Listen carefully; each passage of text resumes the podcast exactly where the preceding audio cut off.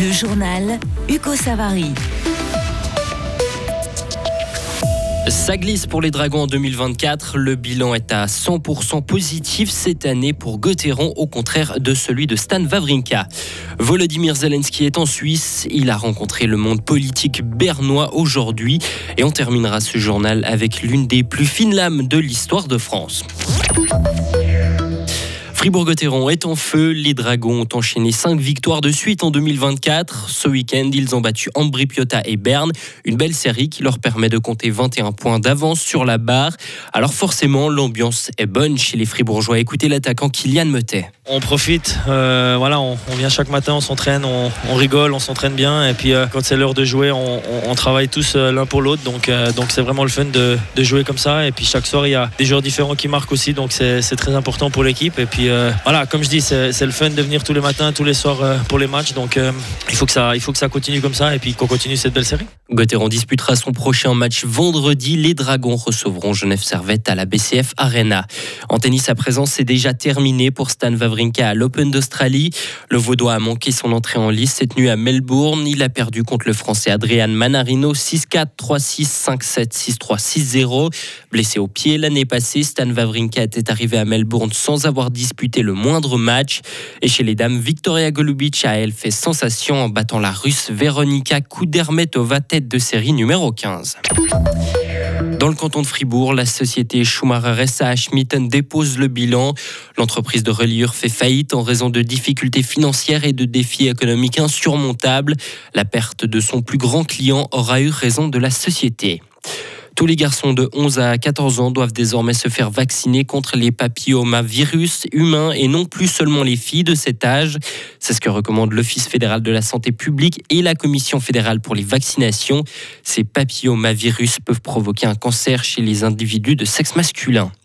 Volodymyr Zelensky est en Suisse. Le président ukrainien a rencontré des conseillers fédéraux et des représentants des groupes politiques au palais fédéral. Parmi eux, assis juste en face de Volodymyr Zelensky, le chef de la faction PLR au Parlement fédéral, le neuchâtelois Damien Coetier. Il explique dans quel état d'esprit il a trouvé le président ukrainien. Il était euh, concentré, il était très précis sur ses propos, sur les, objectifs qu'il avait ici en Suisse. Et puis, euh, bon, on peut bien imaginer que quelqu'un qui euh, est à la tête d'un pays qui est en guerre depuis plus de deux ans n'est pas spécialement reposé, il vient pas de vacances, il revient au contraire d'un voyage qu'il a fait dans les pays baltes et, ensuite il est retourné en Ukraine avant de revenir en Suisse. Mais on a eu un échange très clair, il était très concentré et très précis dans ce qu'il nous demandait. Les discussions ont porté sur l'état du conflit, mais aussi sur le rôle que la Suisse peut jouer.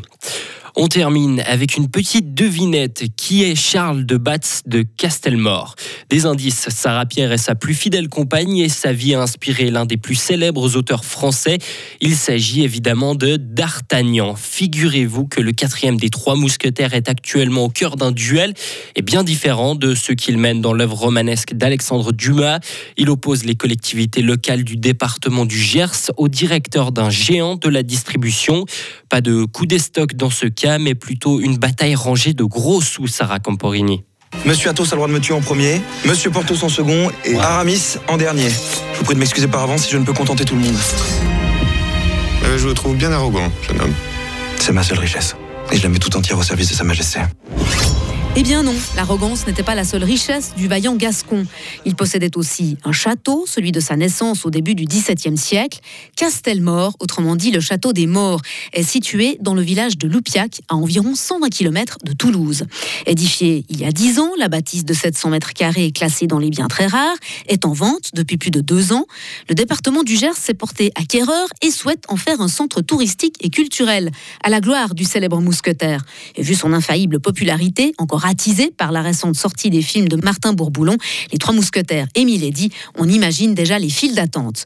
Mais le projet a du plomb dans l'aile. Non seulement les actuels propriétaires ne trouvent pas la proposition des pouvoirs publics assez généreuse, mais un organisme local, la SAFER, disposant d'un droit de préemption sur l'édifice, est intéressé par une autre offre.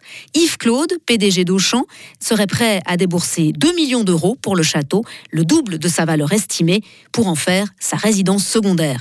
De quoi faire monter les défenseurs du projet de musée sur leurs grands chevaux. La procédure est toujours en cours devant la SAFER et une décision pourrait tomber d'ici environ une semaine. Retrouvez toute l'info sur frappe et frappe.ch. La météo avec le garage carrosserie Georges Beauvais à Grelais et la Ford Fiesta qui vous procure un plaisir de conduite absolu. Le temps de mardi reste ensoleillé, mais toujours avec de la fraîcheur. Il va faire entre moins 4 et 1 degré. Mercredi, avec plus de pluie de 1 à 8 degrés, de la neige qui remontera vers 2000 mètres. La pluie sera verglaçante le matin, notez-le bien. Et puis des flocons à basse altitude nous attendent jeudi après-midi.